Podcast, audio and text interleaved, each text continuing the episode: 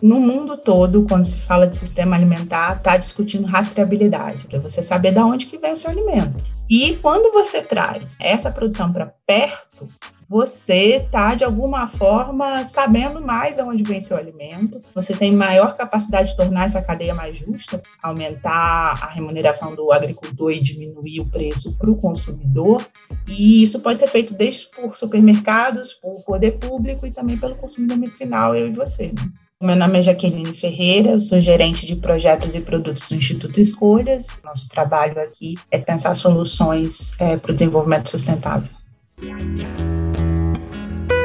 Instituto Claro. Cidadania.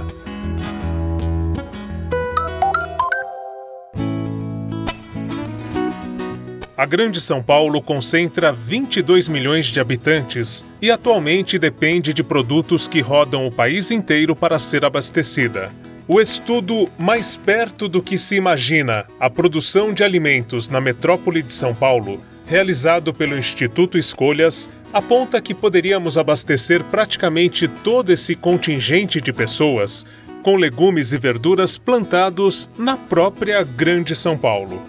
A doutora em Ciências Sociais e coordenadora da pesquisa, Jaqueline Luz Ferreira, explica que isto seria possível a partir da expansão da agricultura urbana e periurbana.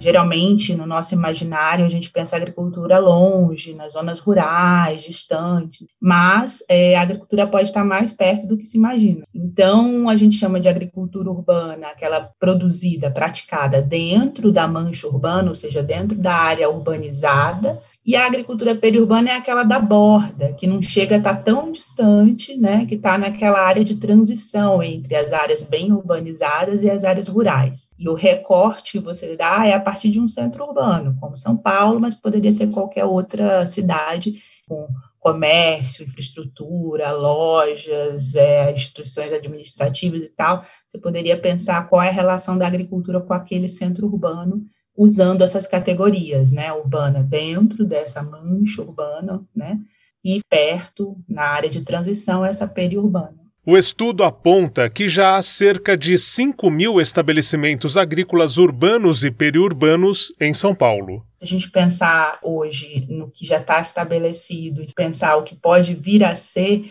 a gente encontra um potencial de abastecer 20 milhões de pessoas na metrópole de São Paulo. Isso significa cultivar 60 mil hectares. Chega a ser quase toda a população é, da metrópole, que é 22 milhões de pessoas. Isso a gente está falando é abastecer com verduras e legumes, que são os produtos mais produzidos hoje já na metrópole. São Paulo tem uma tradição de produzir nessa área periurbana, tem o chamado Cinturão Verde, que tem uma relação muito grande com produtores de mais de 40, 50, 60 anos que já produzem na região, e isso pode ser ampliado com políticas públicas específicas. Plante uma alface, plante uma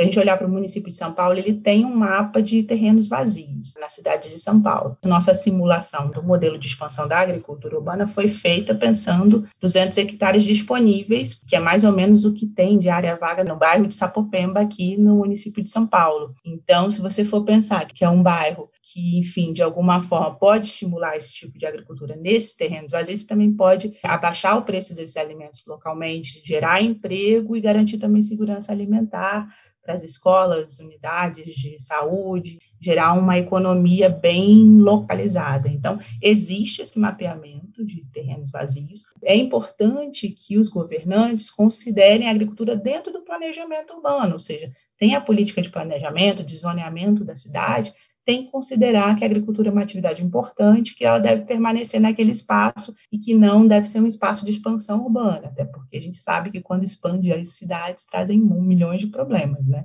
As simulações do estudo demonstram o potencial da produção local para abastecer a metrópole com alimentos saudáveis. Além disso, a agricultura urbana também ajuda a colher mais emprego e renda.